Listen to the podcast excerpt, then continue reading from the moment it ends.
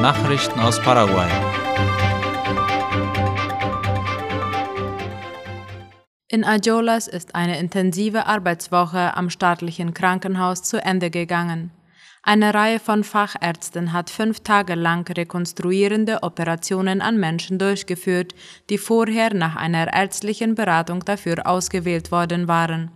Am Ende konnten 96 Patienten, darunter vor allem Kinder, kostenlos behandelt werden, wie die staatliche Nachrichtenagentur IP Paraguay berichtet. Die chirurgischen Eingriffe gehörten zu dem Regierungsprogramm Ñemuaturo Paraguay.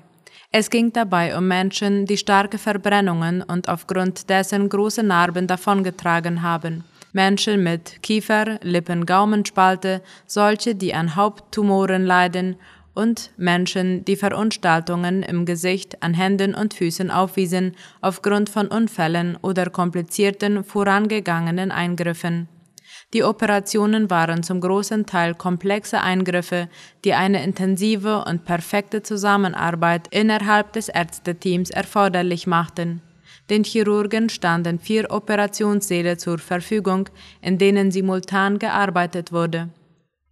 Das Ärzteteam setzte sich aus Fachärzten zusammen, die aus dem Nationalen Zentrum für Verbrennungsopfer und rekonstruierende Chirurgie und aus dem IPS-Krankenhaus von Ajolas für den Einsatz kamen. Die Aktionswoche wurde unterstützt von mehreren Departements- und Kommunalregierungen im Süden des Landes. Sie halfen beim Transport der Patienten, die aus Misiones, Itapua, Ñeembucú, Casapá und Caguazú anreisen mussten. Das Technische Planungssekretariat stellt eine Internetplattform für Gehörlose zur Verfügung. Darüber berichtet die Nachrichtenagentur IP Paraguay. Das sogenannte Centro de Relevo soll gehörlose Personen in ihrer Kommunikation unterstützen. Die Vermittlung soll über eine digitale Plattform laufen, mit der sich die Personen mit ihrem Telefon oder Computer verbinden können. Angeboten wird die Vermittlung zwischen Gehörlosen, die per Video- oder Textverbindung zugeschaltet sind, und Gesprächsteilnehmern mit einer normalen Telefonverbindung. Die Kommunikation mit der gehörlosen Person erfolgt über Textnachrichten oder über die Gebärdensprache. Im Vorfeld wurden Mitarbeiter, die die Gebärdensprache bereits beherrschen, geschult. Sie konnten sich außerdem mit Kollegen aus Kolumbien, Spanien und den USA austauschen. Die Regierung schätzt, dass es in Paraguay etwa 300.000 Personen gibt, die gehörlos sind oder deren Gehör stark eingeschränkt ist. Das Projekt zur Unterstützung von Gehörlosen wird von der Europäischen Union und von ähnlichen Einrichtungen in Kolumbien und Spanien unterstützt. Der Kampf um die Senkung der Kraftstoffpreise setzt den Kongress unter Druck. Zwei Demonstrationen haben heute zeitgleich in der Nähe des Parlaments stattgefunden. Die Demonstrationen führen zu Verkehrsproblemen, vor allem auf der Straße El Paraguayo Independiente, wie ABC Color schreibt. Zum einen sind es die Beschäftigten der privaten Tankstellen, welche die Aufhebung des Petropar-Subventionsgesetzes gefordert haben, sowie die Annahme des neuen Vorschlags für die Subventionierung aller Tankstellen. Die Betroffenen fürchten den Verlust ihres Arbeitsplatzes. Rund 30.000 Familien sind von dem Einkommen abhängig, das die Beschäftigten nach Hause bringen. Andererseits fordern die Medizinstudenten der privaten Universität Maria Serrana eine Überprüfung der Schließung derselben. Mit Plakaten vor dem Senat behaupteten sie, dass der Nationale Hochschulrat CONES lügt, wenn dieser scheinbar Unregelmäßigkeiten bei der Universität entdeckt haben soll. Neue Abkommen des Ministeriums für Landwirtschaft und Viehzucht sollen dazu beitragen, dass neue Märkte für Paraguay erschlossen werden. Das Ministerium für Landwirtschaft und Viehzucht MAG hat ein interinstitutionelles Rahmenabkommen mit der Organisation National Wildlife Federation unterzeichnet, wie die Zeitung La Nación schreibt. An dem Treffen nahm auch Landwirtschaftsminister Santiago Vertoni teil.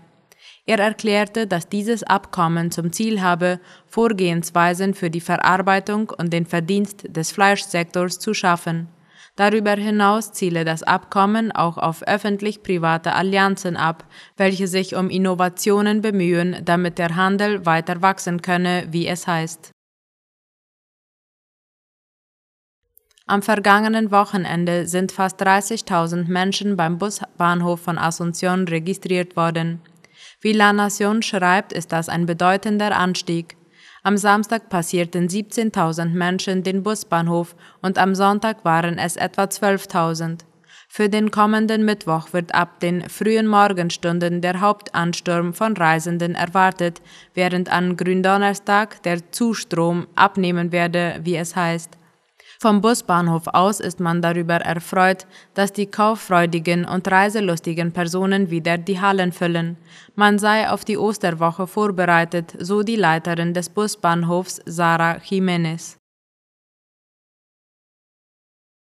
In zwei Bezirken im Großraum Asunción soll eine experimentelle Volkszählung durchgeführt werden.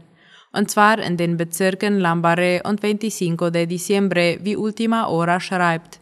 Das Nationale Statistikamt INE hat für den 7. Mai eine experimentelle Volkszählung in diesen beiden Bezirken angekündigt, um die Methodik und die Prozesse in den einzelnen Phasen zu testen und Fehler aus früheren Volkszählungen zu korrigieren. Die Zählung ist Teil der Vorbereitungen für die nationale Volks- und Wohnungszählung 2022. Diese Zählung ist für August dieses Jahres geplant. Dafür wurde ein Darlehen der Interamerikanischen Entwicklungsbank BID in Höhe von 43 Millionen US-Dollar bewilligt. Nachrichten aus aller Welt. Oskar Schindler Sekretärin im hohen Alter gestorben. Mimi Reinhardt starb am vergangenen Freitag in Israel im Alter von 107 Jahren, wie die Zeitung Jerusalem Post heute laut dem ORF berichtet. Sie war Jüdin und wurde 1915 in Wien geboren. Nach der Räumung des Krakauer Ghettos wurde sie 1944 Schindlers Sekretärin und tippte eigenhändig jene so bekannte Liste. Auch ihren eigenen Namen samt Berufsbezeichnung Schreibkraft setzte sie auf die Liste. Oskar Schindler, ein deutscher Industrieller, für den Mimi Reinhardt als Sekretärin gearbeitet hatte, rettete rund 1200 jüdischen Zwangsarbeitern das Leben. Er selber verstarb bereits im Jahr 1974 in Hildesheim, Deutschland. Präsident in Mexiko gewinnt Referendum über Verbleib im Amt. Neun von zehn Mexikanern, die gestern in einer beispiellosen Abberufungswahl von Präsident Andrés Manuel López Obrador abstimmten, sprachen sich für seinen Verbleib im Amt aus, wie Latina Press schreibt. Damit unterstrichen sie seine Dominanz in einer polarisierten politischen Landschaft. Sowohl Kritiker als auch Befürworter hatten seinen Sieg als ausgemachte Sache betrachtet. Die Wahl hatte Spekulationen genährt, dass sie die Tür für eine Verlängerung der Amtszeit des Präsidenten öffnen könnte, die derzeit auf sechs Jahre begrenzt ist.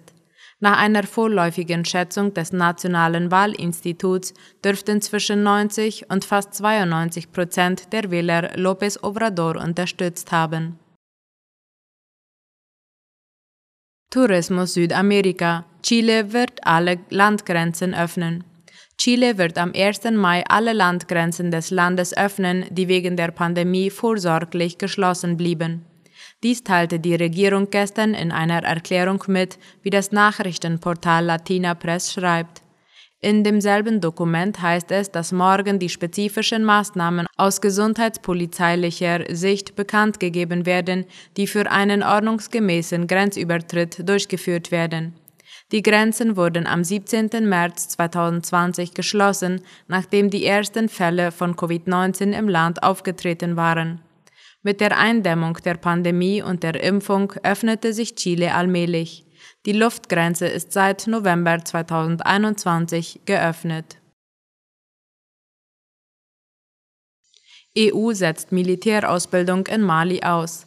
Der EU-Außenbeauftragte Josep Borrell sagte laut der Deutschen Welle, dass man die Ausbildungsmissionen für die Armee und die Nationalgarde beenden werde.